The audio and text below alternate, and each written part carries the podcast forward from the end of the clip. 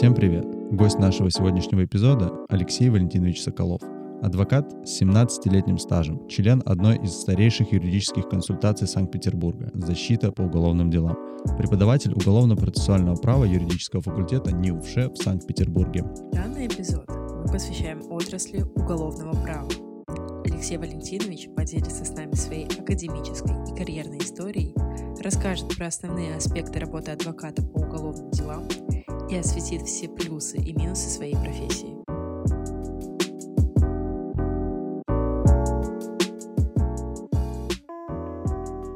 Алексей Валентинович, здравствуйте. Всех приветствую. А, я думаю, что этот эпизод не станет исключением, и начнем мы его с нашего традиционного вопроса а, про ваш карьерный путь. Э, вопрос заключается в том, как вы пришли в юриспруденцию, когда вас посетила эта мысль, помните ли вы, вот с чего все начиналось? Ну, да, конечно. Как любой студент, ну, как любой, точнее, абитуриент, я всегда ставил, передо мной стал выбор, какой вуз выбрать. И скажу честно, я выбрал юридический факультет методом исключения.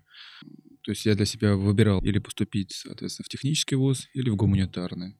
Из гуманитарных я выбирал из двух вузов. Это, соответственно, направление, если быть даже точнее, экономическое и юридическое. В тот период времени, а, ну, 2000 году я полагал, что ошибочно полагал для себя, что на экономиста учиться не надо. Вот это, ну, я признаю, что, конечно, что это заблуждение сейчас. А, заблуждался я в тот момент. И я выбрал юрфак. И мы с одного с моего класса троем, три одноклассника поступили на юрфак, на бюджет в Санкт-Петербургский государственный университет. Потом вместе учились еще дополнительно в аспирантуре. И сейчас общаемся, дружим. Вот такой, такой момент был интересный в жизни. А если не секрет, что было ключевым, вот что вас подтолкнуло к такому, принятию такого решения? Я просто в свое время тоже отучился три года в политехническом университете на экономике, и потом... Э, поступил да. в юридический. И вот как мы вывели в качестве итога предыдущих наших эпизодов, на юрфак попадают обычно случайно по велению некой судьбы. Ну вот про политех все очень просто было, потому что у меня школа находилась недалеко от политехнического университета, или института, как он правильно называется. И э, зимой в 11 классе я спокойно сдал Олимпиаду в политех на одни из, в одни из самых лучших э, факультетов. И поэтому я понял для себя, что это как-то очень просто. Политех для меня оставался запасным вариантом, чтобы не забрали в армию, если честно. Вот. И э, ключевой момент была какая-то практическая польза для себя. То есть я ну, когда мне было, когда я был в 11 классе, я понимал, что надо э, чуть-чуть разбираться в законах, чуть-чуть разбираться в законах, и это то, что мне пригодится в жизни. Хотя, честно скажу, что я не из э, юридической семьи, и я слабо на тот момент представлял себе вообще, что такое, что такое, кто такой юрист вообще, и с чем это едят. Ну, однозначно. И забегая вперед, скажу, что вот ощущение профессии, понимание того, где я, а, у меня появилось только на третьем курсе. Первые три курса я просто учился. Просто учился и смотрел по сторонам. В этом, в этом плане, конечно, университет очень интересное заведение. Я говорю про Санкт-Петербургский государственный университет. А, в том плане, что ты оказываешься в, в обществе студентов, которые умнее тебя, сильнее тебя, если, например, я школу, я школу закончил с одной четверкой, ну, и думал, что я умненький парень. И когда оказался на юрфаке, то я понял, что вокруг меня люди намного одареннее, интереснее, с более, более большим кругозором. Это очень интересно. И, и э, первые три года, первые два-три года я, наверное, просто учился. Просто учился, и потом уже понял вообще для себя, например, в каком направлении мне там более-менее двигаться. А какие предметы были у вас самыми любимыми в период обучения на юриспруденции? Ну, давайте так, честно скажу, что мне повезло в том плане, что у меня были хорошие педагоги. Э, я сейчас скажу, какие мне предметы прежде всего запомнились. Но э, римское право меня вел Антон Александрович Иванов, да, бывший председатель ВАСа. Это, конечно, очень интересно было его слушать, э, особенно студенту второго курса. Общую часть гражданского права меня вел Николай Дмитриевич Егоров. Это управляющий партнер, там, не он не управляющий, а один из партнеров ЕПАМа, а особенную часть Сергеев, да, всем известные вышки. И гражданский, гражданский процесс Михаил Зинович Шварц. А, по окончанию То есть один из любимый предмет для меня был это, конечно, гражданское право особенная часть и гражданский процесс. Но гражданского, с учетом того, с учетом методики и стиля преподавания гражданского процесса для меня это был самый любимый предмет. Поэтому диплом я писал на кафедре гражданского арбитражного процесса у Михаила Зиновича Шварца, и потом поступил в аспирантуру к нему. Вот, и пытался написать диссертацию. А, можно вот быстренько уточнение? Вы сказали, что поняли на третьем курсе, куда вы попали. И у нас вот есть вечная дилемма сначала работать, потом учиться, ну, чтобы понять, что в то место попал. Это позиция, которую занимают люди, как правило, которые взаимодействуют с другими людьми, которые отучились и ни дня по профессии не проработали. Или все-таки наоборот, да, есть другая позиция. Ее вот, э, как правило, занимают преподаватели, что пока вы в университете, тратите все возможное время там э, на обучение, а поработать успеете. Вот э, вы как относитесь к такому вопросу? Очень хороший, правильный вопрос. Дело в том, что я постоянно о нем говорю со своими студентами, и э, студенты не соврут, что львиную долю времени я им объясняю вообще, в, как, как именно в каком направлении двигаться и как себя там презентовать в будущем. Давайте так, разберем просто два момента. Вот, я на примере приведу из практики, что вообще происходит в нашем городе. Если вы планируете пойти в конце большую консалтинговую компанию, то вам не нужен опыт работы вам нужны академические знания. То есть в любой консалтинговой компании вы начинаете работу с позиции младшего юриста. И для меня, если, например, как работодателя, партнера большой юридической компании, мне все равно, работали вы или нет. Я хочу, чтобы у вас были какие-то академические показатели, чтобы вы владели матчастью. Это самое главное. Это надо понимать. Поэтому никто, я вас с уверенностью говорю, никто в консалтинговых компаниях не смотрит на ваш опыт работы, смотрит на ваши оценки, на, смотрит на ваши какие-то лидерские качества, на то, как вы презентуете себя, как вы можете себе рассказать, что вам интересно. Более того, большинство вопросов, которые задают HR, и я их такие же задавал молодым студентам, молодым юристам, студентам бывшим, это о том, что, как они себя видят, как себя позиционируют. Это намного важнее чем нежели вот опыт работы. И мы прекрасно понимаем вот этот опыт работы полтора-два года, который там студент может что-то где-то как-то наковырять, это ни о чем. Ну что, ну, то есть, да, это важно, в принципе, там, понимать, как дело производства осуществляется. Или там, например, как подать какой-то простой иск. Но это не принципиальный момент. Тут намного важнее, чтобы студент разбирался в сложных вопросах, например, гражданского права или гражданского процесса. Это более важно. Но есть и другая сторона медали. Вот я студентам недавно рассказывал, у меня недостаточно простое дело сейчас в производстве по причинению вреда здоровью на производстве. И я попал к следователю Невского района Санкт-Петербурга, Следственного комитета. Там сидит молодой человек, наверное, ваш ровесник. И что-то мы как-то разговорились, и там оказалось, что два еще дополнительного ВСК Невского района, два студента моих бывших, которые меня узнали. Ну, говорит, вот Алексей Валентинович, очень приятно. Они там, смотрю, сидят в WhatsApp, переписываются. Он, следователь говорит, вот мои студенты, ваши студенты передают привет. Я говорю, здорово. Ну и что-то так, слово за слово. Я говорю, а вы-то где закончили? Что закончили? Он говорит, а я еще не закончил ничего. Я говорю, подождите, а как вы так работаете? Он, смотрю, у него там грамота висит, он уже старший следователь. А вот парень совершенно честно сказал, говорит, вот у меня была задача пойти в СК работать. И я учился на вечернем отделении, проходил практику, потом как-то закрепился, и, будучи студентом третьего курса, прошел годовую стажировку, назовем так, это стажировка в СК, это такое условное понимание. И меня взяли, меня взяли по приказу. Сослался на какой-то там приказ Бастрыкина, и я, я, соответственно, уже работаю. То есть вопрос вот... И он меня уверился, я думаю, он совершенно честно мне сказал, что без всякого блата, без всякой там протекции он попал в СК. И я вот студентам привел, недавно пример, сказал, что это вот одна из тех возможностей, кто хочет попасть в СК, кто хочет начать за работу в уголовном праве здесь и сейчас, вот э, пойти, может быть, таким путем, если ты для себя видишь будущее в, в, в уголовно-правовой стезе. Почему здесь еще, почему это важно? Потому что э, совершенно несправедливо сейчас осуществляется найм студентов, бывших студентов э, в Следственный комитет. Для того, чтобы туда попасть, а именно ну, присягнуть, или как-то там называется у них, ты должен год бесплатно отработать. Я вот студентам говорю, ребята, вот вы совершенно умники, благоразумники. Пять лет, четыре года отучились для того, чтобы потом еще год бесплатно работать. Разве это справедливо? Конечно же нет.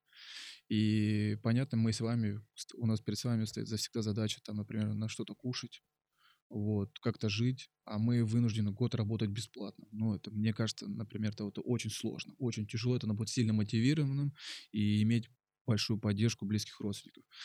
Но, наверное, я придерживаюсь э, первой точки зрения, что нужно все-таки подкачать матчасть, а потом идти. Это более важно. Да, по крайней мере, мне кажется, так будет больше возможностей, потому что без матчасти ты как бы не сможешь пойти туда, где она нужна, а если она у тебя есть, ты сможешь прийти туда, где она не требуется. Э, работодателю, совершенно вы правильно говорите, работодателю без разницы, вот все равно на ваш опыт работы, он ничтожно маленький, его на него никто не обращает внимания. Более того, если когда вы идете в большие какие-то компании, если мы говорим про работу корпоративным, инхаус, юристом, то там вообще приветствуется отсутствие опыта. Мы, Чтобы не переучивать. Да, мы дальше с вами обсудим тот момент, вот как я, например, оказался в уголовном праве, и как мои старшие товарищи э, относятся вообще к молодым юристам. Самое главное для вас всех, и я говорю студентам, говорю, чтобы вот эта компания, которую вы идете, вас не испортили. Я говорю ребятам, говорю, вы посмотрите, пожалуйста, не бегите за именем. Это, не, это второстепенно порой. Вы смотрите, с кем вы будете работать. Просто кто ваши старшие товарищи, чему вас научат. Это самое главное. Это, э, ну, в Петербурге это очень важно, например. И в Москве это очень важно. Потому что за красивым именем будет порой может лежать отсутствие какой-либо содержательной работы. Ты будешь в течение год, годами перекладывать документы. Тебе не дадут ни одного кейса. Ты не будешь понимать, как общаться с клиентом. Ну, если мы говорим про, корпора... э, про консалтинг. Про корпоративную работу, там другая история. Будешь принеси, подай. Тоже, тоже зачем это нужно? Мы все хотим работать здесь и сейчас. Мы хотим брать на себя ответственность. Давайте быть честны. Вы все, я говорю про вас, про студента вышки, вы все достаточно амбициозные ребята. У вас очень высокий уровень, я имею в виду интеллектуальный, и знаний. Но это я вижу, потому что я же преподаю на четвертом курсе уголовно-процессуальное доказывание. Уровень тот дискуссии, который обеспечивают студенту, он достаточно высокий. Поэтому надо себя любить. Вот, надо себя любить и смотреть, прежде всего, с кем ты будешь работать. Поэтому мой вам, мой совет студентам, э, задавайте вопросы, с кем вы будете работать, а кто, под чьим руководством я буду работать. Что это за специалист? Почему-то я вам более, я же 10 лет отработал корпоративным юристом, начальник юротдела в департаменте э, в большом холдинге, начальник юрдепартамента большого холдинга. Я хочу сказать, что за 10 лет работы, там, ну, 9 лет работы я отработал, только один соискатель задал вопрос, а, с кем я буду работать. Ну, это супер важно. Uh, у меня вот вопрос. Uh, казалось бы, что ну, формула довольно простая. Но что вы подразумеваете под э, «не испортили»? Ведь если человек прикладывал бумажки, это он можно сказать, просто потерял время. Ну, у него появилась, возможно, какая-то насмотренность. Вот. А что называется испортили? То есть создали человеку проблем? Я не знаю, давайте уточним, в какой плоскости. Это разные плоскости нас а, не испортили. Вот в уголовно-правовой защите и, например, бизнесе, деятельности — это одна история. В гражданско-правовой — это вторая. А, давайте про вторую скажу, она мне просто сейчас намного mm. ближе. И чем, чем, например, отличается уголовно-правовая защита от гражданско-правовой? Это повышенные этические стандарты. Это, кажется, вроде какая-то неосязаемая материя, и для меня она была очень удивительна, когда я начал заниматься уголовным правом, когда я начал общаться со своими старшими коллегами, которые по 20, по 30 лет в профессии. Вопросы этики, нравственных началах когда э, перед, с учетом явно обвинительного уклона в нашей стране, перед тобой стоит задача добросовестно выполнить, несмотря ни на что, ни вопреки, определенный алгоритм действий. Таким образом, ты обеспечишь качество защиты. И если ты видишь вокруг себя, что люди руководствуются этим, что люди, к примеру, не считают нормой обсуждать там э, какие-то нюансы дела налево и направо, да, это прямо запрещено, например, законом об адвокатуре, да, кодексом адвокатской этики. А, когда они исключают варианты закулисного, закулисного там договоренности с противной стороной. Ты представляешь интересы потерпевших, общаешься с обвиняемым. Или исключаешь вопросы конфликта интересов как у какой-то. Такой тоже возможен. Вот эти все моменты, они очень важны. И я уже не говорю давайте так честно, я с большой изжогой отношусь к э, к адвокатам, коллегам, которые, например, выпячивают свой правоохранительный опыт работы. Да. Мне кажется, это, во-первых, закон опять, давайте опять сошлемся к кодексу адвокатской этики, там прямо запрещает тебе ссылаться на такой вот experience. Вот. Ну, и мы прекрасно понимаем, о чем это. То есть, ну, не надо говорить открыто, э, для чего адвокат говорит, что я там 10 лет работал в полиции. Ну и что? Я вот не работал в полиции и в Следственном комитете ФСБ. Это, считаю, одним из своих преимуществ. И коллеги, которые вокруг меня, у нас 8 человек в консультации, только один работал в, в полиции, а все остальные не работали. И мы все успешные адвокаты в той или иной степени. Вот, поэтому очень важно, что очень важно в профессии адвоката э, соблюдение вот этих этических стандартов. То есть и жизнь такая многогранная, ты не понимаешь, где и когда ты столкнешься с некой дилеммой, проблемой, именно в этической части. И она очень важна. А, в гражданск... Э, если мы говорим просто про начало пути, в том числе в гражданско-правовой сфере, там, да, тут важно, чтобы тебе привили с самого начала какую-то добросовестность, исполнительность. От вас, от юристов молодых, требуется одно, только одно — исполнительность. То есть э, ты должен выполнить задачу. И, ну, и в меру проявить какую-то творческую, э, творческую сообразительность. Mm-hmm. Чуть больше. Тогда будет все хорошо. И я хочу, чтобы вот юристы шли и понимали, например, если, например, их э, старшие коллеги в компании ведут себя как-то недобросовестно, занимаются открытым рейдерством. Такое возможно. Возможно. Например, банкротные компании, которые ставят целью задачу, например, отъем бизнеса компании. Там, такое бывает? Бывает. Но мне кажется, как-то неправильно начинать свой рабочий э, начало пути трудовой деятельности в такого рода компаниях. Хотя каждый выбирает для себя сам. Вот. Поэтому тут очень все сложно, и надо, надо постоянно учиться. Алексей Валентинович, а, в данный момент прослушивания, скорее всего, большинство наших слушателей уже задались вопросом, а как вы выбрали данное направление и почему именно уголовное право? Я вот э, всем рассказываю, это очень все интересно в том плане, что я один из немногих, я тот адвокат, который реально является угол, угол, я тот уголовный адвокат, который является исключением из практики, потому что большинство, наверное, процентов 80 попали в уголовную защиту из правоохранительных органов. Я ни дня там не работал и очень этому рад. И э, скажу честно, как я там оказался, это очень интересно. А, э, как я ранее говорил, я был начальником департамента в большом юридическом холдинге. Хорошее место работы, у меня большой был штат, там 10 или 12 человек, уже не помню, в подчинении. А, Все было понятно для меня.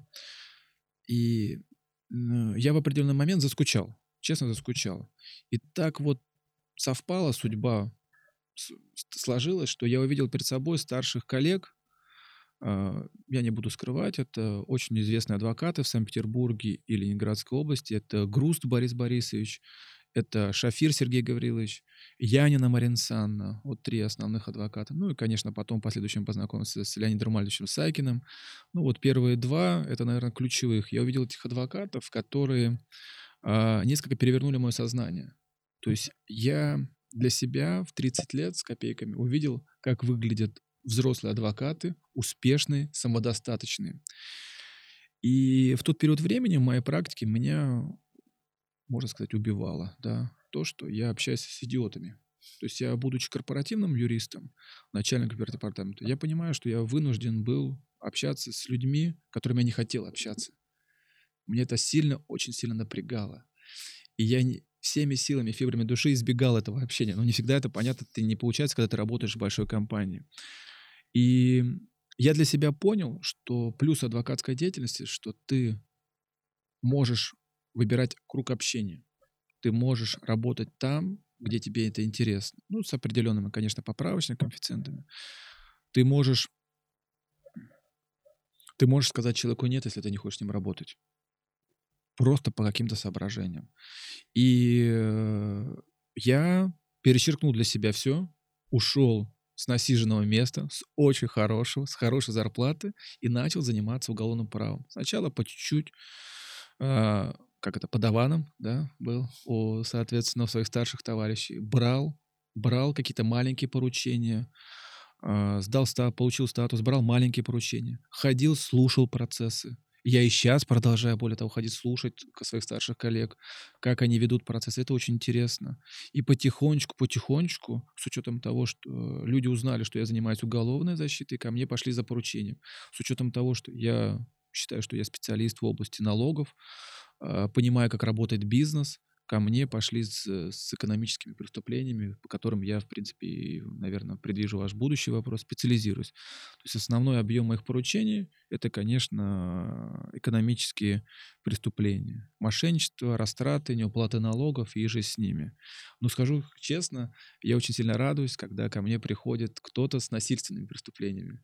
Так честно разбавить свою практику, потому что, ну, ну давайте будем честны, любая защита стоит денег, да, и, конечно, вот те люди, которые за ним попадают в простые житейские ситуации, там кто-то кого-то ножом тихонечко там пырнул, э, кто-то где-то как-то убил, вот, нечаянно, случайно, и эти люди редко доходят до адвокатов, работающих по соглашению.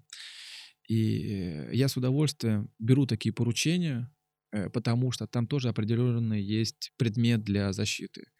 И я, кстати, хочу, я студентам своим рассказывал, четвертого курса, вот я с удовольствием, классное дело было, было у меня. Это, к сожалению, мы там с, с доверителем расстались, ну, там по некоторым моментам. Тоже могу объяснить, почему. А, убийство без трупа. Человека обвинили в убийстве своей супруги а, по прошествии 15 лет. Труп не найден. Ну, и вы, конечно же, там, например, обыватель скажет, Алексей, как ты можешь такого человека защищать, который убил свою жену, а у нее это первая, а у нее вторая жена. Вот сейчас, э, как ты можешь ее защищать? А, да ты что, да ты что, да почему? Ну и мы, есть такое правило вообще, ну такая, в теории, есть известная теория, теория, не правило, что не может быть убийства, если нет трупа. Нет взятки без денег, сбыта наркотиков без денег. То есть это как бы таким образом реализуется объективная сторона. И всегда для юриста интересно такого рода преступления, такого рода преступления именно защиты. Ну, понятно, тут как бы, кто меня слушает, профессионалы, скажут, что Алексей Валерьевич, ты не прав, уже давно есть приговоры, где судят людей за убийство без трупа, но это там некоторые теоретические изыскания по этому плану, но в общем плане должно быть, должно быть труп для того, чтобы понять, как ты этого человека убивал. А тут нет уби... а тут нет, соответственно, трупа. Есть человек, который признался в убийстве. И мне нравилось это, мне, мне нравилась сама суть дела, мне интересно было, почему оно появилось, потому что в ноябре 22 года истекала давность привлечения к ответственности, а человека поймали в августе.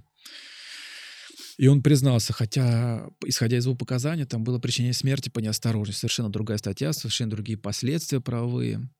Вот. И это тоже интересное дело. Я с удовольствием защищал недавно, в том году, женщину, нянечку детского садика, которая нечаянно пырнула своего мужа-сожителя. Ну, так вот получилось, она резала, резала огурчики, помидорчики, а он сзади подошел. Она повернулась, и нож оказался задел легкое. Вот. И интересно в том плане, что вот ты с, в моей практике ты сталкиваешься с какой-то ну, с людскими судьбами. Это человек, нянечка в детском садике, понимаешь, совершенно простой. И приезжает полиция, ну, там понятно, что муж тоже не очень хороший, ну, бывает такое. Но это вообще лежит за, за скобками нашего там уравнения. Но, тем не менее, приезжает полиция, не разбираясь ни в чем, и пытается женщину арестовать. И э, если бы она не получила грамотно квалифицированную юридическую помощь, то, может быть, все плохо закончилось. Не может быть, а скорее всего плохо бы закончилось. То есть она получила бы какое-то никакое маленькое реальное наказание. Вот. И благодаря тому, что ты входишь в это дело, ты задаешь правильные вопросы и более-менее достигаешь какого-то результата положительного в этой всей истории. Вот как раз мы сегодня аккуратно коснулись э, вопроса выбора, да, связанных. Вот я хотел бы спросить, связанный с ним вопрос, да, э, про моральное давление, которое оказывает этот выбор. Но предваряя этот вопрос, э, мне вот для себя интересно, э, работа адвоката, вот защита, ее цель — это выбор э, правильной стратегии или это всегда достижение максимального результата? То есть защита виновного человека — это вот успешная защита виновного человека, это э, деятельность, направленная на освобождение его от уголовной ответственности. Это а? прежде всего стратегия. Или, или же, ну, то есть вот адвокат, э, придя домой, он будет э, чувствовать удовлетворение от выполненной, там, проделанной на славу работы, когда он, например, полностью освободил человека от ответственности, или же когда он помог разрешить дело таким образом, чтобы человек, который совершил преступление, получил надлежащее наказание. А, был не ненадлежащий, а даже удовлетворен наказанием. Давайте так, наверное, будет более... Удовлетворен э, виновный или адвокат? А, виновный. Ага. Мы прежде всего работаем, помогаем, оказываем юридическую помощь, как угодно это назови, прежде всего доверителю, конкретному человеку. То есть он, наша, моя задача, чтобы человек был удовлетворен. А, я профессиональный консультант в этой области. Я прекрасно понимаю, моя задача человеку на берегу объяснить э, реалии того, где он оказался и что с ним происходит. Перевести с какого-то непонятного птичьего языка уголовно-правовой на обычный русский. То есть 70%, 80% моей деятельности — это э, с, работа с доверителем, это разъяснительная беседа. Я простым языком доступным объясняю, что и как. И выстраиваю с ним стратегию защиты. Э, я не спрашиваю у него, как было. Это не надо мне. Я работаю по материалам дела по сути обвинения, которые предъявляет. Это очень важно, потому что э, на словах у оперативных сотрудников может быть что угодно. Там ты можешь и кровь младенцев пить. Но на бумаге оказывается все намного всегда скромнее. Мы работаем с бумагами, с текстами. И я смотрю в этой части, в этой части я отрабатываю. И я буду удовлетворен тогда, когда мой доверитель э, будет удовлетворен наказанием или там на каким-то результатом. Результат может быть совершенно разный. И он, кстати, на самом деле у адвокатов не пересекается. я хочу сказать, что э, у меня много было дел, где я хотел биться до конца. Где я, например, как юрист, мол, хотел идти там дальше до вышки, до Конституционного суда для какие-то ставят перед собой какие-то цели задачи. А доверитель говорил, нет, я хватит. Все, я устал. Давайте закончим. Давайте как-то решим этот вопрос и говорил, давайте, Алексей Валентинович, там, ставьте, давайте попробуем поставить следствие в тупик для того, чтобы договориться. И договоренности могут быть совершенно разные. Со следствием, я имею в виду, ну, со следователем тяжело о чем-либо договориться порой, потому что там особенности этой палочной системы, работ выстроены такой людей в погонах. А вот судом всегда, с прокуратурой всегда есть о чем договориться. Я имею в виду найти какой-то баланс, баланс, компромисс, э, компромисс, который обеспечит удовлетворенность доверителя. Это, для, это самое главное. Он может быть разный, совершенно разный.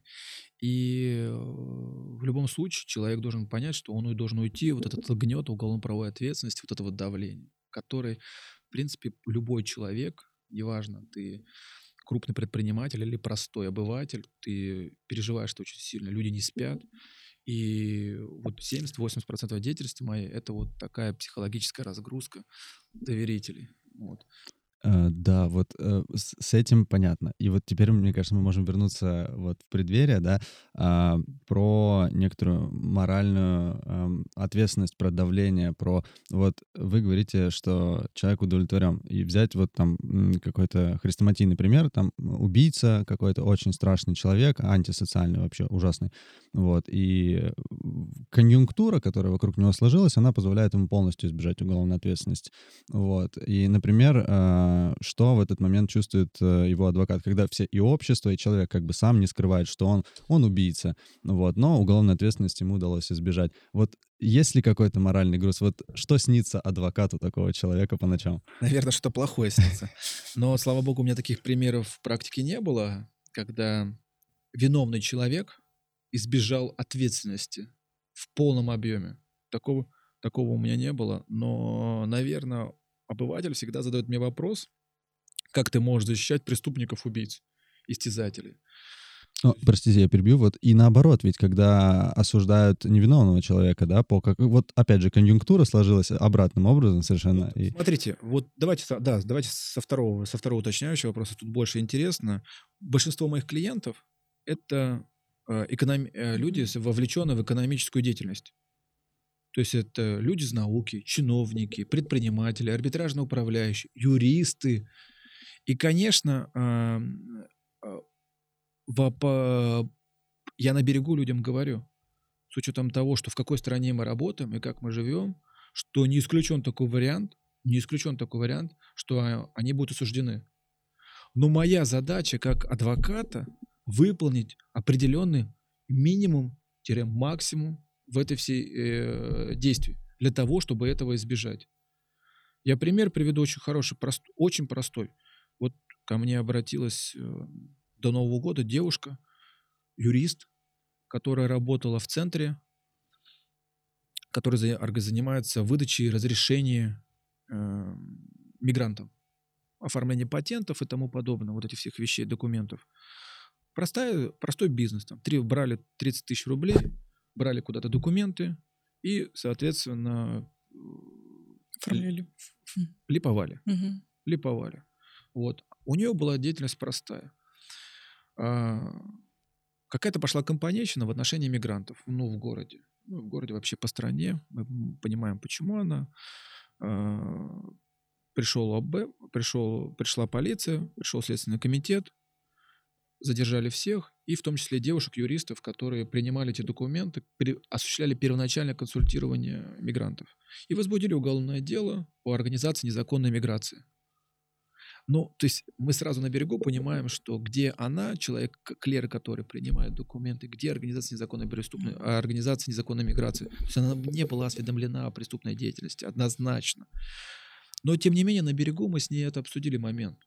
С учетом того, что это я для себя с удивлением обнаружил, что есть такая вообще статья у нас. Ну, не все статьи мы знаем.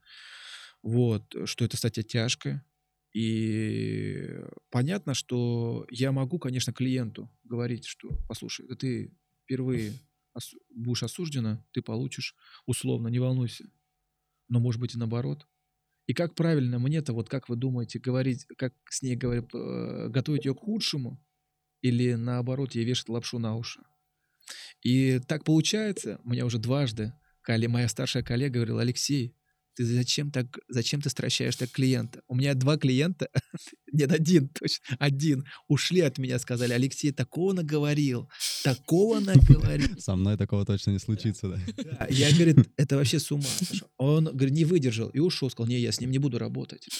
А я сказал, нет, я буду честен, потому что нужно готовиться к худшему. Просчитывать лучше. Просчитывать лучше. Mm-hmm. А моя задача я говорю, я сразу, вот будет так-то, я предвижу. То есть я исхожу из того, что все-таки мои процессуальные оппоненты, Следственные комитеты, полиция, они могут создать определенные трудности. Трудности для доверителя. И мы должны быть готовы. И я должен сделать максимум в этой всей истории. Понимая, кто такой профессионал, я имею в виду среди адвокатов, ну, уголовный адвокат. Это тот, кто обладает определенными теоретическими знаниями и практическим опытом, как защищать человека никак по-другому. То есть ты э, это э, только так. Ты должен понимать, как работает эта система. Э, и понимание, как работает система, и наличие знаний обеспечит результат. И в этой, и, и даже в этой, в этой как бы вроде как абсурдном обвинении я понимаю, как мне, как мне человека спасти, как избежать, соответственно, какого-то негативного результата для нее в этом конкретном деле. А, да, но все равно, мне кажется, работа в таких вот условиях, то есть работа с, ну, будем честными, да, в любой системе есть какие-то э, нечистые на руку элементы. Вот эти люди с явно приобретенными чертами лица, которые, знаете, тогда место университета выбрали Следственный комитет, и что-то там их, э, ну, к неправильному, нечистому на руку, может быть, руководителю, и они выбрали как бы э, темную сторону силы. Все равно вот... Э, ну, подождите, подождите, да. давайте я вас перебью сразу. Полиция и Следственный комитет и ФСБ — это не темная сторона. Да, да. На берегу. Кон- конечно. Да. И давайте будем честны, каждый вот очень правильно говорит моя, моя старшая коллега Маринцана Янина. Вот каждый в отдельности очень хороший человек, вместе не очень. Э, и хочу сказать вам честно, есть среди них очень хорошие, порядочные люди, которые правильно пошли, работают, например, в прокуратуре, в Следственном комитете, в ФСБ. У меня сейчас недавно дело вот в ФСБ ну, закончилось. одно там связано с, с крупным предпринимателем. Я для себя увидел, ну, и с удивлением обнаружил, что люди добросовестно там расследуют там преступления, а, выполняют правильно как-то все этапы расследования, да. Но бывают и перегибы, но они везде бывают, понимаете, и они в адвокатской работе бывают. Более того, я вам честно хочу сказать, что среди адвокатов, сейчас, ну, чтобы меня больше недобросовестных, чем добросовестных. Ну, так получилось. А это связано, знаете, с чем? Связано с тем, что в 90-е и 2000-е годы, да и сейчас, экзамен на статус, на получение статуса адвоката достаточно формальный. Он простой. Я вас уверяю, что вы легко его сдадите. Вот. И я считаю, что это совершенно неправильно. То есть руководство палаты должно более э, отсеивать... Э, избирательно подходить к выбору. Более избирательно да? подходить к, к людям, э, которые планируют, соответственно, защищать людей по уголовным делам. И э, следить за, за дисцип... более жестко наказывать адвоката в случае нарушения. Ну, нарушения бывают действительно важные. Проблемы, ну, такие, например, когда человек в бракоразводном процессе одновременно консультирует и ответчика. Э, да, э, этот тезис бесспорный. Э, я ни в коем случае не пытаюсь очернять какие-то структуры, вот, но в целом проблема в том, что негодяи существуют везде, и с ними приходится работать. Вот. И я хотел спросить, вот постоянная работа, ну, даже если не брать, например, негодяев, да, и их какие-то злые умыслы, Э, то человеку, адвокату приходится делать выбор. И сам выбор, он давит. То есть вот э, когда человек каждый день... Нет, нет. Вы на улицу выходите, там тоже очень много плохих людей. Поверьте мне, это очень интересно, общаться и с плохими людьми. Ты же остаешься для себя, а, у тебя же свои нравственные цели, идеалы и задачи вообще по жизни. Ты же, э, если ты общаешься с мерзавцем, то не значит, что ты будешь мерзавцем. Твоя задача не заниматься с ним вот этой незаконной деятельностью. Твоя задача человеку растолковать.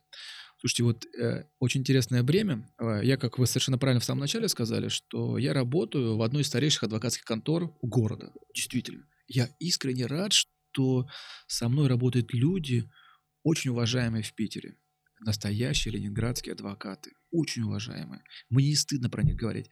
И они вот, вот мой старший товарищ, учитель Сергей Григорьевич Шафир, он говорит, Алексей, нет лучше клиента, чем бандит. Все понятно, все, все ясно. А, не надо вот это нервно-психических вот этих настроений. Нет этих нервно-психических настроений. Уверенные в себе мужчины. Это есть и другая сторона этой медали. Вот, поэтому, послушайте, ну, всегда вокруг нас есть люди не очень, с отрицательным, с минусом. Ну, тем не менее, мы справляемся. Ладно, Алексей Валерьевич, я понял, это э, уникальный навык, на самом деле, так подходить э, к довольно сложным этическим проблемам, вот сохранять э, такую бодрость духа. Э, я тогда по-другому скажу. Вот мне встречались люди, которые в относительно юном возрасте уже покрывались морщинами из-за вот всего того, во что они были погружены. А как сохранить вот такое отношение и оставаться всегда на высоте, всегда, ну, то есть чтобы, например, весь негатив из работы, он не влиял на остальные сферы жизни, то есть на семью, на какие-то, может быть, увлечения, на моральное состояние человека. Да, правильный вопрос. Наверное, тут еще можно дополнить вопрос, связанный с выгоранием, стрессоустойчивостью, стрессоустойчивостью и тому далее и тому подобное. Вообще работа очень тяжелая. Но близкие мои говорят, что Алексей, как ты это все, как ты работаешь, потому что ты через себя пропускаешь вот эту не весь постоянно этот негатив. А, ну, как-то получается, честно. Во-первых, я просто люблю свою профессию. Я честно скажу, что я во взрослом возрасте а, пришел в уголовное право. Мне честно, нравится работать. Поэтому я и пришел в вышку, на самом деле, а, объяснить людям и с удовольствием рассказываю студентам, какие плюсы этой профессии. Плюсы профессии не со стороны, больше как следователя и следователя там, или прокурора, а именно как адвоката, как защитника. Какие цели, задачи у меня стоят. И каждому делу я подхожу как к ребусу. Это для меня небольшой квест – и всегда это интересно, честно. Бывает, конечно, рутина, но это бывает редко. Вот в этом плюс моей работы, в отличие от предыдущего моего места работы корпоративного юриста, что каждый кейс, он индивидуален. Нет, один, нет одной 159. И самое интересное, хочу сказать, что мне очень повезло в жизни, что вокруг меня очень хорошие учителя. И первый мой, конечно, учитель, снимая шляпу, Михаил Зинович Шварц, да, и всем известный процессуалист, да, он говорил, что Алексей, самое интересное дела это самые простые. Ну, порой даже не оплачу. И так и есть. Ты берешь простое маленькое дело, и если ты творчески к нему подходишь, ты найдешь какую-то там... У юристов есть эти дела. Это очень интересно. И общение с людьми, оно добавляет некую живость в нашу профессию. Ну, честно, одно дело, ну, давайте еще подколю корпора... этих корпоративных юристов. Одно дело сидеть договор проверять, вот, там, с, с, с Мега Дебенко, да, там, который будет на 85 листах, а другое дело пообщаться там с, ну, не с убийцей, ну, там... С крупными бандитами. Да, это тоже. Но, опять, давайте будем поправку. Бандитов-то нет уже. Нет бандитов нормальных. Давайте быть честны. Но я так с улыбкой. Нет нормальных бандитов. Вся организованная преступность, она вся стала беловоротничковая. Э, юристы, экономисты — это лицо современной преступности.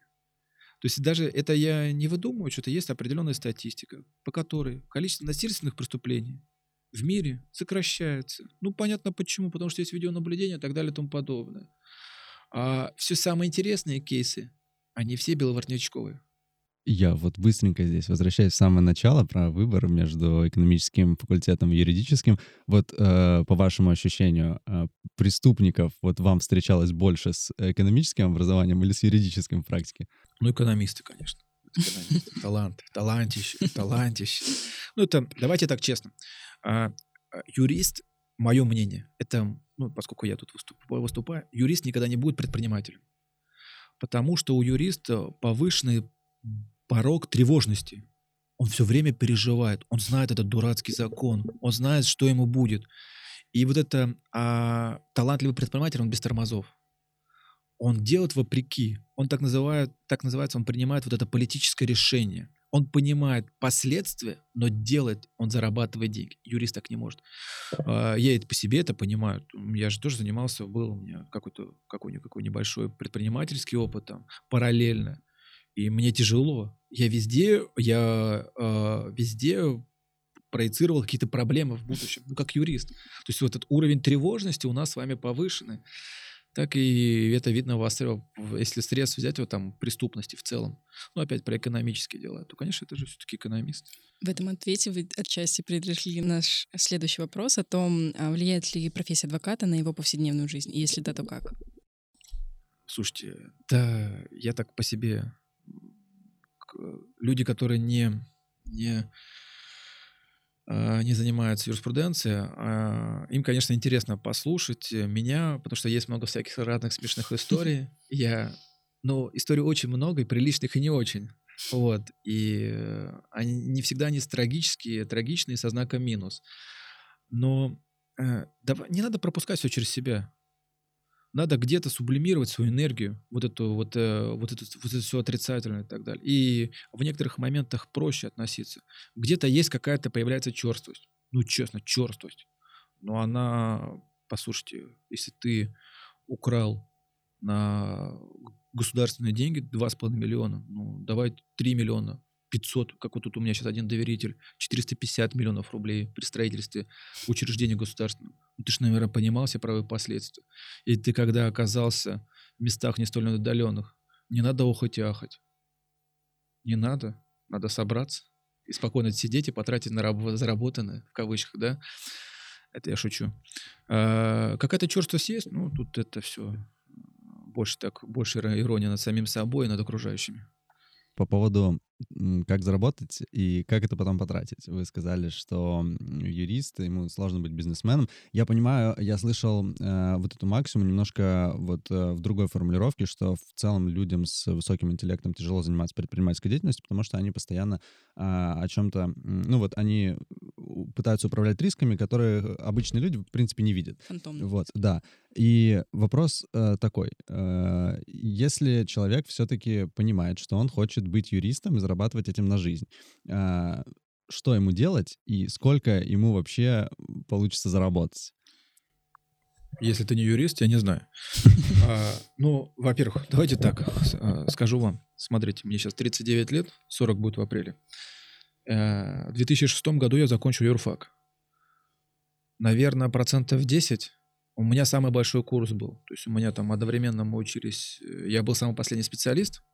Еще были параллельно бакалавры. 150 платных, 150 бесплатных, 300 человек. И еще две сотни бакалавров. То есть, господи, вообще пол, полтысячи почти, да, а, студентов. Из них, вот мы сейчас просто с студентами общаемся, 10-15% остались в профессии. Да, это, мне кажется, средняя по больнице, мне кажется, везде примерно так. Ну, ну. может быть, я про, я про себя говорю. Я-то смотрю про, юр, э, вот, ну, про юриспруденцию в целом. Э, это, во-первых, тяжелая работа. То есть, и важный, ваш вопрос был, сколько люди могут зарабатывать. Ну, то есть, юри, э, в определенный момент люди для себя понимают, э, что а тяжело работать, ну я для себя так честно понимаю, это тяжелый труд быть юристом. А, быть все время в тренде, на волне, разбираться, а, искать новых клиентов или быть просто усердным на своей работе, если ты сидишь в офисе. И многих моих коллег, моих друзей, они успешные стали там исполнительные директора в компаниях крупных. Вот потому что они некоторые моменты понимают. То есть организовать юрист всегда сможет. Но быть генератором каких-то идей, на мой взгляд, нет. Ну, это просто хочешь испортить какое-то дело, доверь его юристу. Нет, юрист это точно не про какое-то творческое, э, творческое начало и так далее. Это, это организатор, не более того. Не более того. Я не видел ни одного э, успешного предпринимателя юриста тоже не будем скрывать, среди студентов э, бытует такое мнение, что вот я пойду в большой консалтинг с э, громким именем, потому что я хочу денег. Там люди на дорогих машинах приезжают. Вот. У вас есть какой-то совет в плане... Может быть, не совсем правильно эти вещи разделять, там, как стать хорошим специалистом, да, а вот совет как бы как стать хорошим специалистом и при этом за, заработать, да, большие деньги. Ну, пожалуйста, да, это все совершенно правильно. Я, давайте быть честным. Юрист в консалтинге получает процентов на 30-40 больше, чем корпоративный юрист. Ну, и я уж там не говорю про госслужбу, да, это вообще слезы. Э, совершенно простая дорожная карта. Ты идешь год, два, три, год-три работаешь младшим юристом, тихонечко становишься старшим юристом, и, о, юристом, и дальше себя отрабатываешь там, работаешь там и пытаешься себя продать куда-то старшим юристом, или, соответственно, идешь там по, ну, по службе. То есть, давайте быть честным, у меня есть э, друзья-товарищи, которые, которые являются партнерами очень больших юридических контор в России. Э, опять вот, кстати, мой одноклассник, одногруппник э, Алексей Козяков, да, управляющий партнер и Ваняны партнеры большая, очень, очень большая, очень большое адвокатское бюро. Он вообще большой молодец как организатор. Вот понятная дорожная карта. Мы с ним беседовали по этому поводу. Ты идешь младшим юристом, юристом, потом старшим юристом. И в таких, такого рода компаниях больших а, там достойный доход. То есть ты быстро купишь себе BMW или сейчас Саньянг, да? Хороший хавал. Да, BMW, наверное, не получится уже. Вот. Э, чем нежели корпоративным юристом. Но, слушайте, ну не все так однозначно.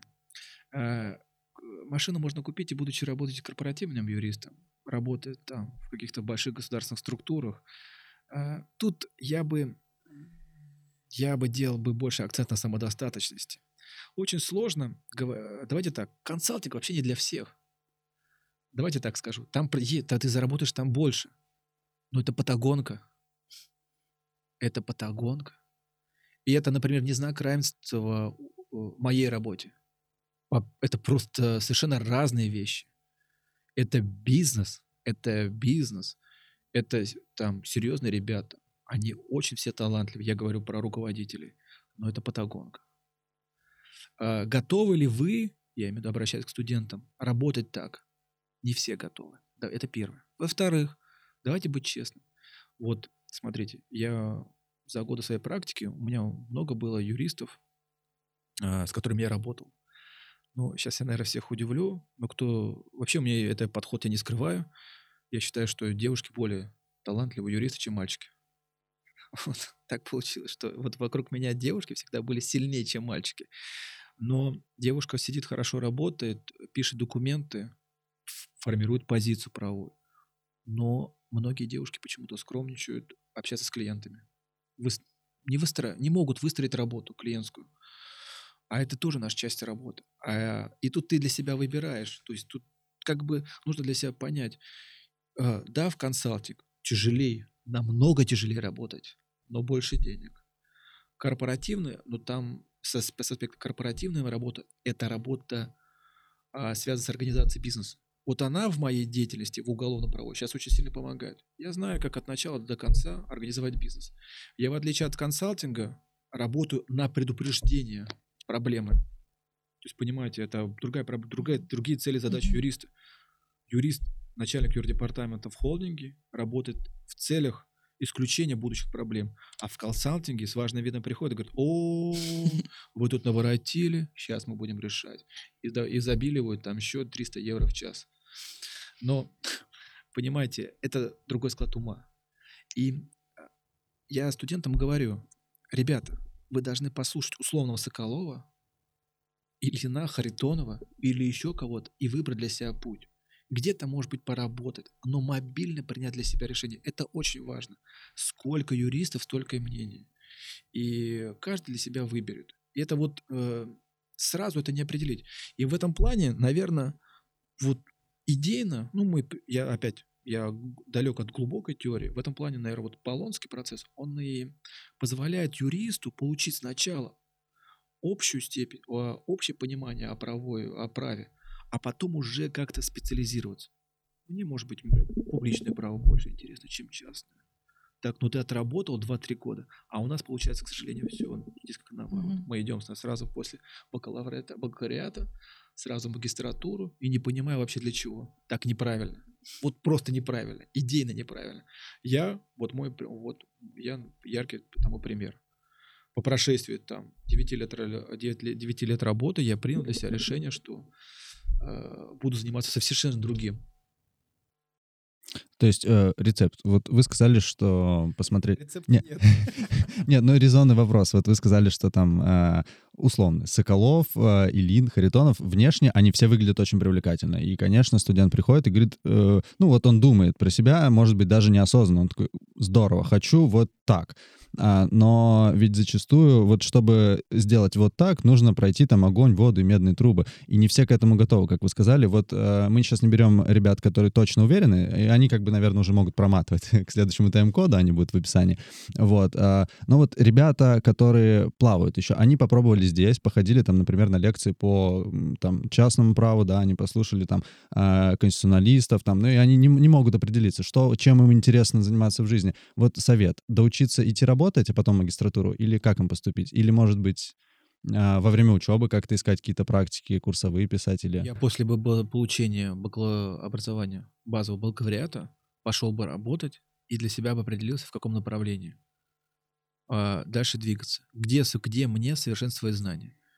Если, если вы, как юрист, ко мне придете и скажете, Алексей Валентинович, я для себя принял решение там пойти в уголовную магистратуру, примеру, я скажу welcome, я жму тебе руку. Я понимаю, что две, два дня в неделю у тебя будет заняты, ну, там, среда, суббота. Будь любезен, пожалуйста, разгребай работу, но я это приветствую, честно. Но это будет, поверьте мне, это осознанный выбор будет ваш личный. Это не будет как вот надо обязательно, надо обязательно туда идти в магистратуру, чтобы меня там в армию не забрали, или меня куда-то на работу не возьмут без магистратуры. Да всем, ребята, да всем все равно, честно. Я говорю про работодателя. Все равно. Да, но здесь вырисовывается проблема немножко иного характера. А, до какого возраста человек остается рукопожатным? Ну, вот в том смысле, чтобы ему пойти резко поменять, вот вы сказали в 30 лет, да, вы нашли для себя новую сферу деятельности. А, кажется сейчас, ну вот, по крайней мере, с позиции студента, что вот пока я доучусь в бакалавриате, пока я буду пробовать себя там и в другом месте, я уже превращусь в почтенного старца, и уже будет поздно выбирать. Мне как бы нужно было бы уже тогда, еще на школьной скамье, выбирать себе специализацию и бить в одну цель, в одну точку.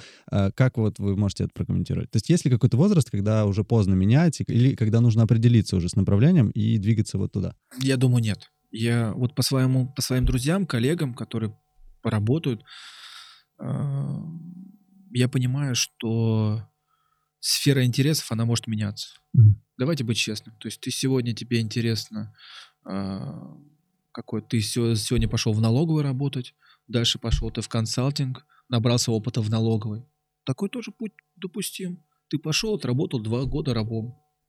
Получают там копейки, но поним- на выходе ты понимаешь, э, что такое налоговый кодекс. Или вот, например, как у меня моя коллега, я ее агитировал уйти с службы, она 7 лет отработала в, таможне, в таможне. Ну, большая умница, Алина. Я говорю, «Ш- Алина, ну что ты там делаешь? Ну просто нет специалиста по таможенному праву. Уходи ты оттуда. И она ушла, она востребованный специалист в своей области стала. То есть свой, каждый свой путь. Надо пробовать, ребята. Надо не бояться, надо пробовать, и надо быть немножко в меру быть наглым. Мгм. А и расширять свой круг общения юридический. Вот почему мой пример на самом деле может быть не самый хороший, потому что я засиделся, может быть, мне кажется, чуть-чуть вот будучи э, корпоративным юристом. Надо было бы раньше уже убежать оттуда, честно. Но все, что не делается, все к лучшему.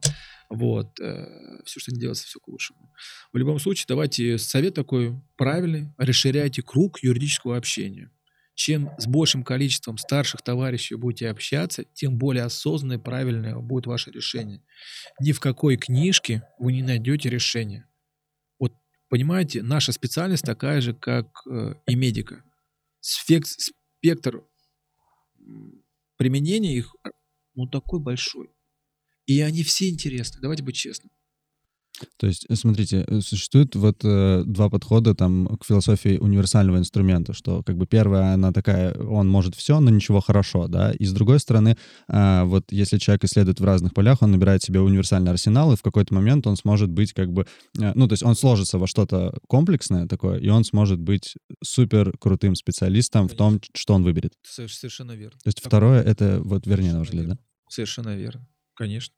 Мгм. Но не надо специализироваться по интеллектуальному праву, только заниматься интеллектуальным правом, и э, чтобы потом отказываться от э, такого рода поручений. Вот ко мне пришли сейчас, я сейчас увлекаюсь рыбалкой, вот, и у меня есть очень интересные там друзья, товарищи, а, вот, друзья, товарищи, которые, у них очень сильный большой магазин по нахлостовой рыбалке. Такая особенная рыбалка.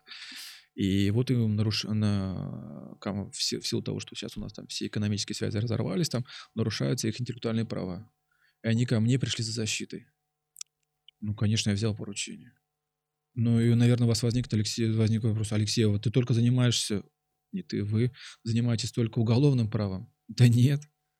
Я, я- вот процентов 20 моих поручений это гражданско-правовые поручения. Я вам расскажу анекдот, и это ко мне постоянно приходят с бракоразводными процессами. Ну, господи, я всем говорю, я уголовный адвокат, ребят. Но время мне постоянно приходят, постоянно приходят.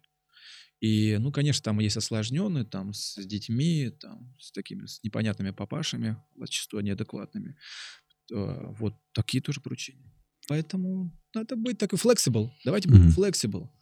И э, есть такое вот по- понятие э, в английском бизнесе. Мы должны, мы можем, должны быть работать под прессом, да? Under pressure, да? Или как там правильно? Вот. э, Поэтому не бояться, мы м, не бойтесь работы, быть, будьте более гибкими, и все будет хорошо, я вас уверяю. Но прежде всего, матчасть. Сейчас мне скажет Антон. Антон Валерьевич скажет спасибо большое, если нас слушает. Завершает блог про уголовное направление. Мы хотим задать вам вопрос. Из вашей огромной практики, какое дело ваше самое любимое или самое запомнившееся? Вот, слушайте, я предвидел этот вопрос, а, открыл свой ноутбук вчера вечером, и хочу сказать, а, ну, смотрел, в каждый год у меня смотрю там, я так для себя выделяю два-три поручения, которых мне действительно запомнились. И э, я не, ну, я не буду их выделять, честно, и э, это будет так неправильно перед некоторыми, перед другими доверителями. Вот. Э, Мне честно приятно, что каждый год а, я получаю от доверителей а, сообщения, где они меня благодарят. Это вот это улучшает мою карму, да. Где-то плюс, где-то минус, да. И хочу сказать, что вот это та... Благодаря этому мы работаем, да, ну, вот адвокаты. И даже несмотря на то, что человек находится, получает на выходе реально, реальное наказание, а, ну, которое значительно меньше, чем могло быть, и ты получаешь от него сообщение, говоришь, что Алексей, я очень рад, что вы там встретили. А, мы, как бы, вы взяли мой, меня защищать. И э, эти дела прежде всего запоминаются. Дела бывают разные. Дел очень много. Я студент, студенты знают, что я время от времени отвлекаюсь, когда читаю лекции или веду семинары на свои, свои там, кейсы, которые у меня постоянно в практике, новые или старые. Они все интересные, но их очень много, честно. Вот я за 9 лет сейчас посчитал каждый год по 2-3 кейса, которых я был выделить. Может быть, когда стану взрослым, напишу какие-нибудь рассказы интересные. Супер. А, быстренько вставлю. Вот э, тоже очень интересно. А, чем вы руководствуетесь, когда выбираете любимый кейс? Вот э, если более широко спросить, что вам нравится в вашей работе. То есть мы поняли, что первое — это, наверное, темп, да, вот это то, что занимаетесь всем тем, а, чего вы не найдете в офисе с бумажками, да, например. А второе — это то, что присутствует возможность выбирать то, чем заниматься, то есть клиентов, какие-то специализацию там, если можно так сказать, да, дел. А что еще можно вот назвать в том, от чего вы действительно ловите кайф? А, слушайте, вот давайте пример такой приведу. Я грешу тем, что я беру сложные дела. Сложные дела не в плане, что они сложные по формуле обвинения или там эпизодов там очень много, а сложные по клиентам. И мне это интересно. А, я называю, вот, например, у меня есть группа дел с раскулаченными олигархами, я их так называю. Люди, люди, которые, к сожалению, а, были успешными и лишились всего а, под гнетом уголовно-правовой машины. Это очень интересные дела, и это очень тяжелые дела именно в общении с клиентами. Вот есть очень интересное дело, которое я запомнил. Э, ко мне пришел э, человек, и сказал, говорит, Алексей, ты можешь защитить там моего папу в апелляции? А, я говорю, что случилось? Ну, понимаешь, там вот э, так получилось, что по первой инстанции человека обвинили в растрате, он, будучи директором небольшого ВГУПа, а, потратил там миллион восемьсот. Я говорю, миллион восемьсот, ну, как бы вообще ничто. Ну, очень интересно, говорю. И ему дали там три с половиной года реально. Я говорю, ой, как много, говорю, за такую ерунду. Он говорит, человек, я говорю, а сколько лет отцу? отцу? Он говорит, ну там под 60. Я говорю, очень интересно. Я говорю, ну давай разберемся. А, ну, он говорит, ну понимаешь, что тут все адвокаты от него отказываются. Я говорю, а почему? Ну, он такой непростой человек. Я говорю, а что же там непростого? А у него четыре высших образования. Четыре. И базовое, и первое философское. А, юрист, экономист и еще что-то там. И историк. То есть человек э, выносил мозг всем. Э, адвокатам, судьям, прокурору, следователю и так далее. И будем честны, за свою вредность он получил реально. Хотя мог получить условно или вообще избежать ответственности.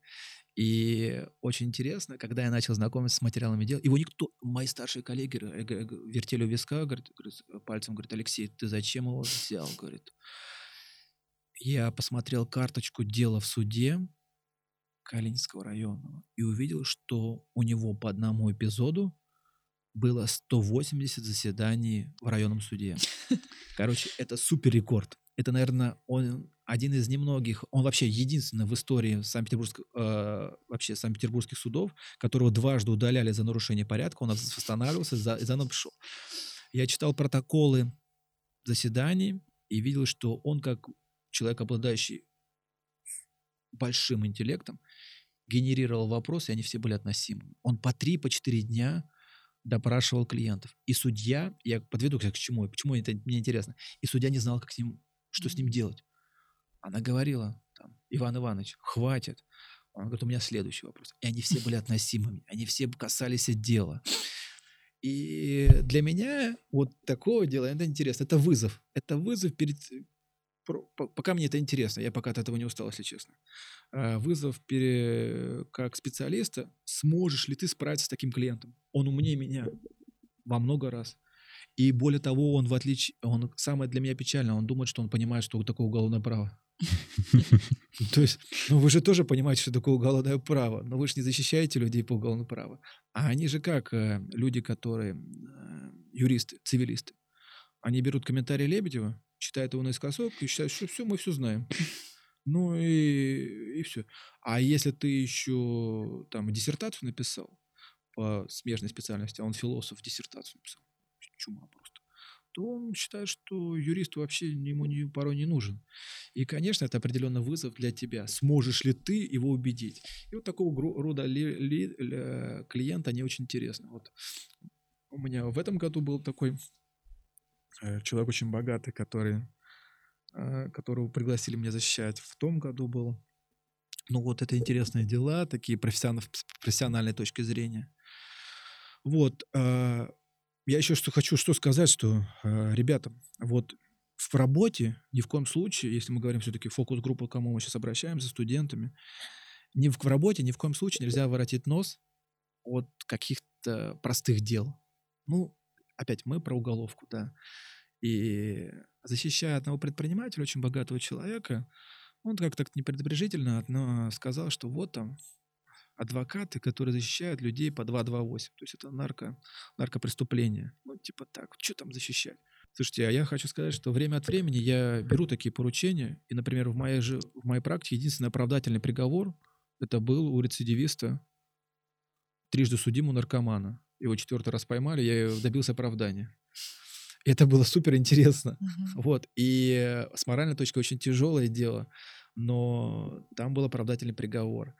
И не надо опять воротить нос, надо заниматься всем, надо быть всеядным, ребята, всеядным, пока есть силы. Потом будете 50, будете, когда будет 50, нет, ладно, сейчас меня сейчас заругают, все скажут, 50, ты что сказал, Алексей? Там только все начинается. Профессиональные юристы раскрываются. Ну, короче говоря, там с годами мы все больше и больше прокрастинируем, там нам мы все больше ленимся, а пока молодой, надо быть всеядным, все брать. И как-то брать для себя определенные вызовы.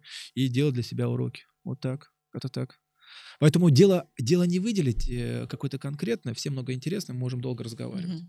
Спасибо. Мы плавно переходим к нашей завершающей рубрике рекомендации студентам.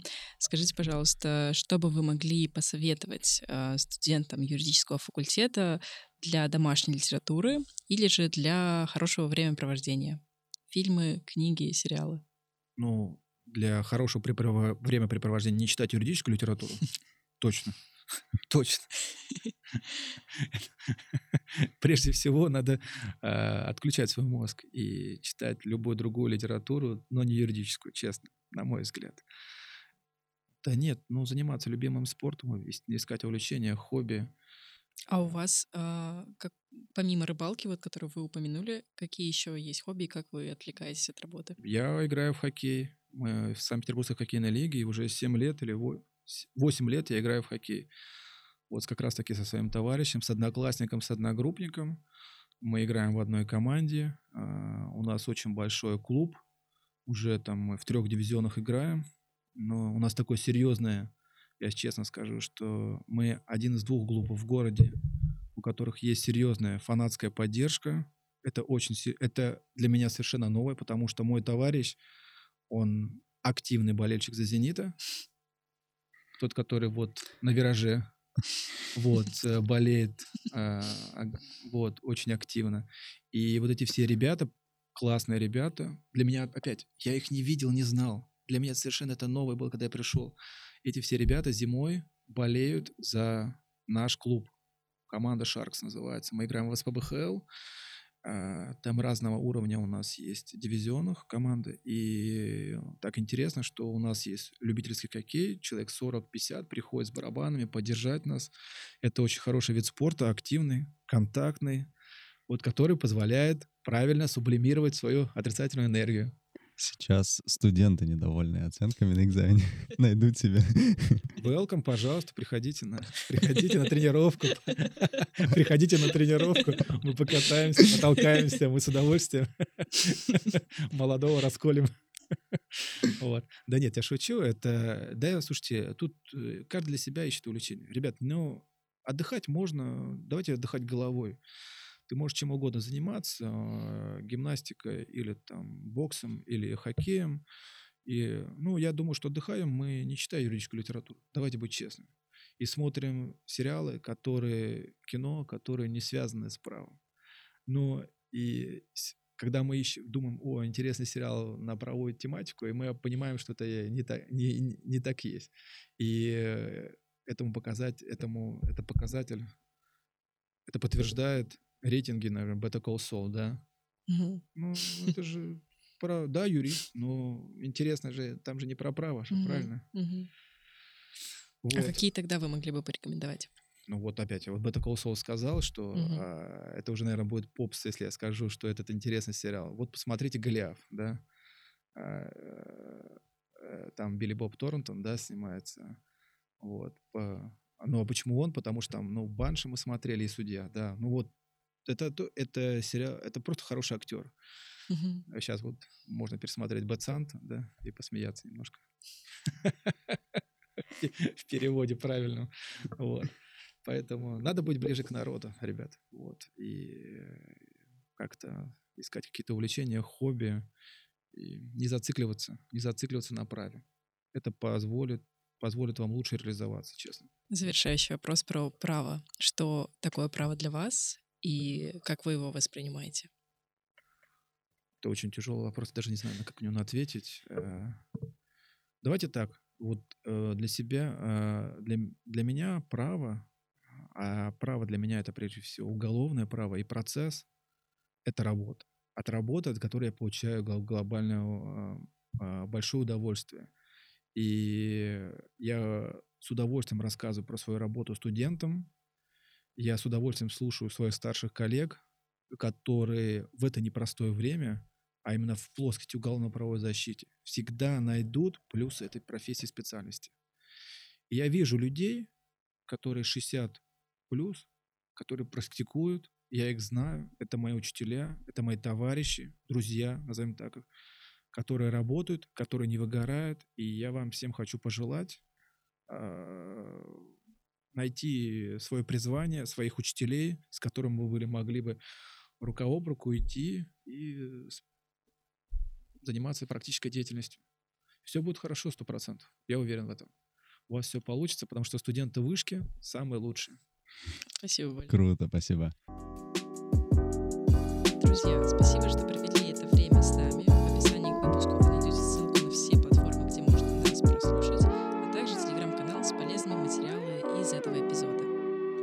Подписывайтесь на наши социальные сети, оставляйте комментарии, высказывайте предложения и оставайтесь с нами. До новых встреч!